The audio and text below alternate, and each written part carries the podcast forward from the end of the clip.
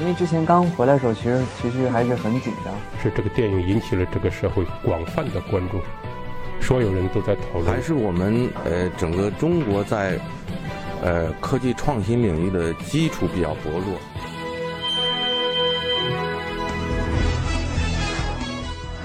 影响有影响力的人，中国新闻周刊。延安整风中的波折。一九四零年六月，中共中央决定由吴德峰再度组织成立中央交通局，担任交通局长。中央交通局对外有一个很特别的名称，即中共中央农村工作委员会。实际上，农委并不管农村的事，干的仍然是机要交通工作。从一九四二年春天开始，党中央将全国各根据地团以上主要干部数千人集中到延安参加整风。这些干部基本上都是由党内交通带路和护送。一九四二年，担任华中局书记和新四军政委的刘少奇一行人从苏北回延安，负责带路和护送任务的党内交通采取接力的办法，一段一段转送。他们在炎热的夏天爬过了高入云霄的太行山，在酷寒的隆冬穿越了冰封雪盖的吕梁山。交通人员克服各种困难，配合部队，经过十个月的日夜行军，护送刘少奇一行穿越日伪军和国民党军的一百零三道严密封锁线。安全到达延安。从一九四三年九月起，中央领导层的整风进入讨论党的历史问题阶段。湘赣工作座谈会是一九四四年十月召开的，在讨论湘赣苏区抓 A、B 团肃反扩大化问题时，一些人将矛头焦点对准了吴德峰，说吴德峰到湘赣后肃反扩大化最严重，抓关杀人最多，达到极点最高潮。甚至将整王守道抓袁德生、枪毙袁德生等问题全部推到他头上。对此，吴德峰向任弼时提出，要在会上说明：第一，整王守道抓袁德生这些事是发生在他担任湘赣保卫局局长以前；第二，他执行解救袁德生、张启龙等过程的事实真相、斗争情况以及关联到的复杂人事。但任弼时没有同意，他说。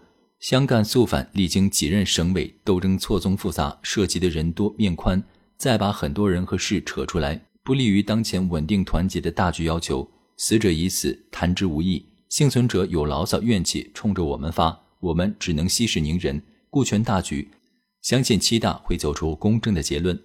后来问题反映到党中央，周恩来亲自找吴德峰谈话，毛泽东也直截了当地问他：“德峰同志怎么回事？”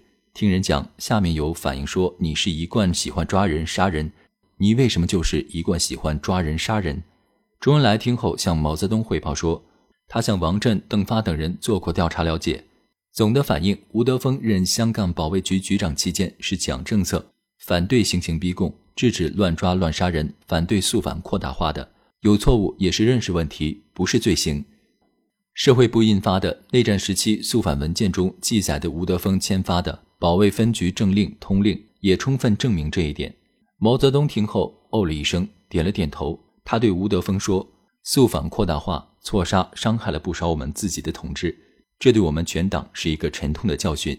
今后绝不可动不动就随意乱开杀戒。”十月二十六日，任弼时做了总结讲话。他说：“在肃反政策上，好像有这样一种空气，说吴德峰来了以后，湘赣肃反闹得很厉害。在这个问题上。”今天我们也要实事求是地查一查。他认为，第一，吴过来以后抓的人的数量并不很多；第二，吴德峰主持湘赣肃反工作时，同前一时期相比，肃反则比较有秩序些；第三，新旧省委都是执行左的肃反路线的；第四，不能说后来肃反是怎么样的扩大化。他的结论是，吴德峰过去并没有大闹天宫。我想这样估计是合乎事实的。吴德峰听了任弼时的话，心里获得了极大的安慰。不过，在一些具体事实的认定上，座谈会还存在不同认知。比如，关于袁德生被杀一事的最后结论意见，吴德峰没有过多申辩。这是因为，一来任弼时已当面告诉过他，现在不做结论，留待七大和七大后再说，不要造成党内不团结；二来他相信日久见人心，不想在这个问题上与一些人过多纠缠。实际上，在这个问题上，时间的流逝并没有消除人们的误解，甚至到了改革开放新时期，还有人说吴德峰在湘赣苏区是怎么怎么整人的。文革磨难，一九六六年五月，文革开始，当时任最高人民法院副院长主持工作的吴德峰被勒令靠边站，经历了他一生中第二次被打倒免职。文革中抓叛徒成风，吴德峰长期从事秘密工作，自然成了被怀疑的重点对象。一次，红卫兵逗他时逼问：“搞秘密工作的人差不多都被逮捕过，你为什么没有被捕？”他干脆地回答：“这说明我的秘密工作做得好。”他住的房子被贴满了封条，并且被一次一次的抄家。院子里贴满了“罪该万死”“砸烂狗头”之类的大标语。第一次抄家那天，造反派在中午突然用小车送吴德峰回家。吴德峰感到蹊跷，注意观察，发现造反派头头在布置人员车辆，准备口袋。他意识到这是要去抄家。他一进家门，立即叫醒正在午睡的女儿吴池生。并请阿姨给女儿准备了上夜班带饭的饭盒。他迅速从桌子、书架、柜子内将一些能证明他革命历史清白的关键资料、文件、证件装入一个外观不太大但装东西多的提袋中。吴池生刚接过提袋和饭盒，就听大门口门铃急促地响起。吴德峰立即叫阿姨去前院开门，同时交代女儿沉着应付，用左手垂提手袋贴靠身体，右手举拿饭盒靠廊壁行走。若造反派问干什么去，从容回答去上中班就行了，并嘱咐这包东西带出去后好好保管，他何时要何时再拿回来。正如吴德峰预料的那样，造反派在走廊迎面碰上吴池生。正如吴德峰预料的那样，造反派在走廊迎面碰上吴池生，只注视检查了右手举拿的饭盒，并未在意左手垂提紧靠身体的手袋，就放行了。第二次抄家时，戚元德和吴池生站在屋里。注视着造反派查抄对面吴德峰的书房，突然看见吴德峰身体似站立不稳，就在眩晕之际，将桌边两本文件碰倒桌下，接着又呈弯腰捡文件之际，用捡起的一本将另一本绝密文件扫进了沙发底。吴池生没有经验，两眼直愣愣地盯着父亲看。还是戚元德反应迅速，说了句：“他们抄他们的，不关我们的事。”把屋门关上，掩盖了过去。军管小组进驻最高法院以后。吴德峰预感到要对他下手了，他对家人说：“我可能很快被关押隔离，要是关押在高院，说明他们是欺瞒中央私居的。你们就要尽快将情况捅上去。可行的途径有三：一是通过王震等老同志找周总理向中央反映情况；二是找你们罗表叔向总理报告情况；三是持我亲笔信到中南海北门对面北京图书馆门口的邮筒旁站着，等门卫来问，就将信交给来人。”信封必须写明周恩来总理亲戚，下面必须署明我们家的详细真实地址、电话和我的姓名。信封绝对不能封口。按以往情况，该处门卫兵不会扣押，会直送总理办公室。只要送到总理办公室，总理就会看到过问的。他还叮嘱家人，今后万一他出了意外，一定要搞清他的死因，要相信他绝不会做出叛党、对子孙不负责任自杀的事。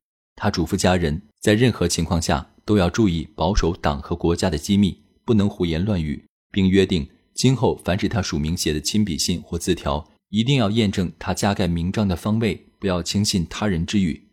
不出吴德峰所料，第二天中午，最高院军管组就通知对他实行专政隔离审查了。周恩来亲自过问吴德峰的问题，他多次指示要解放吴德峰。一九六九年五一劳动节，在天安门城楼上。周恩来当着最高法院造反派代表的面向毛泽东汇报，据讲吴德峰同志现在身体很不好，到现在还没有解放。吴德峰同志是忠于党、忠于革命的，他对王明、张国焘等的左右倾错误做过坚决的斗争，在打败胡宗南的战斗中是立过很大的功劳的。毛泽东马上说：“吴德峰同志是个好同志，一定要解放。”凌晨一点多钟，王震坐着周恩来的车溜出中南海。来到吴德峰的家，告知这一消息，吴德峰夫妇高兴异常，与王震谈了许久，直到天快亮时才分手。一九七五年一月，四届人大在北京召开，吴德峰出席了大会，当选为全国人大常务委员会委员，这是他半个世纪革命生涯的最后一个正式职务。一九七六年一月八日，周恩来与世长辞，吴德峰默坐良久，心痛如绞，潸然泪下。